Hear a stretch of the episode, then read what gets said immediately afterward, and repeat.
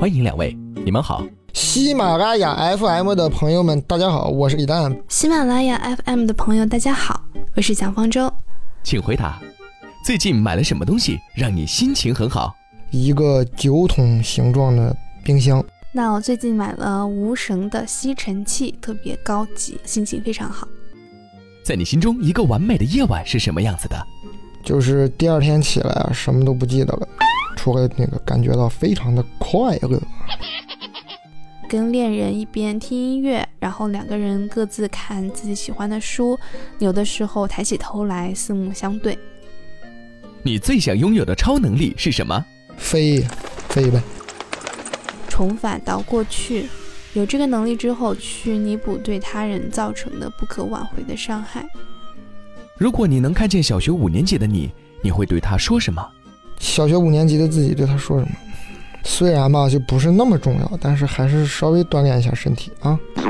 我可能会说，不要在地上捡东西吃了。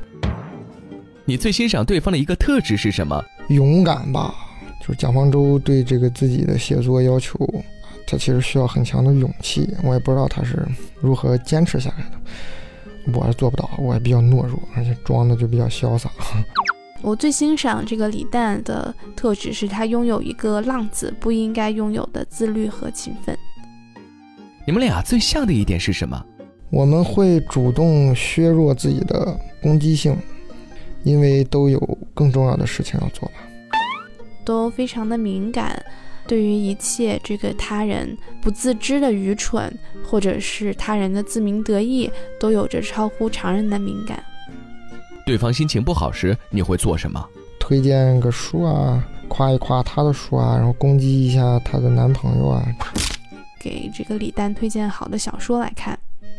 如果把你们的故事写成剧本，剧本名是什么？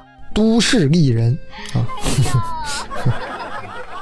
剧名可能会是《异乡人》吧，因为我跟李诞，我是在北漂，然后他是上漂。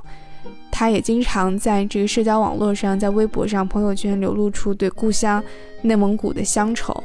那我自己到北京其实有将近十年的时间，但一直也保持着一个外来务工人员的谨小慎微。这个剧本中，你最喜欢的一幕戏会是什么？就是我们四十岁的时候，终于去了之前早就说好要一起一块去的什么地方。然后呢，在那儿就彼此攻击对方的作品，攻击对方的人生，然后承认对方说的是对的。都市丽人啊，拍成这样也也太不丽人了。到了三四十岁的时候，我和蛋蛋都已经是中年人了，但是我们能够像大学时候那样彻夜的聊天，然后非常非常的开心。向对方提个问吧。你最近听到的最有道理的话，或者说最新得到的启发是什么？就是最近终于把这个科学究竟是什么东西这个问题搞懂了一丢丢。就是你打算相亲到啥时候啊？有完没完啊？有完没完啊？的答案是不告诉你。还有什么想对听众朋友说的吗？